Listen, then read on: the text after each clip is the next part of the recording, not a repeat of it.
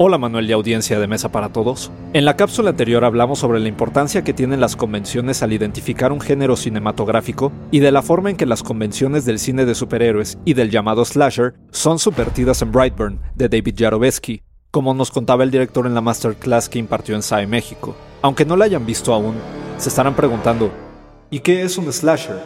Psy Institute. Masterpiece, your life. I wanted to take superpowers and I wanted to turn them into nightmares. En el slasher, un psicópata acecha y asesina a sus víctimas mediante el uso de cuchillos y otros objetos punzocortantes. Entre las convenciones que lo distingue se encuentra alguna injusticia en el pasado, un trauma que es reforzado por el aniversario de la tragedia u otra celebración, así como la famosa Final Girl.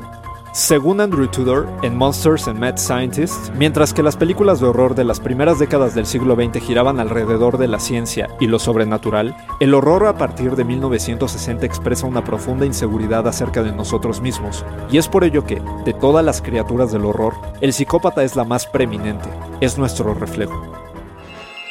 Todo género tiene un ciclo de vida, y aunque el slasher alcanzó su edad de oro entre 1978 y 1984 con clásicos como Halloween, Friday the 13th y A Nightmare on Elm Street, a esta seguirían filmes revisionistas como Scream y sus secuelas y parodias como Scary Movie, en las que los personajes saben que están en un slasher. Idea original y guion de Antonio Camarillo. Yo soy Arturo Pedraza y nos escuchamos en la próxima cápsula SAE.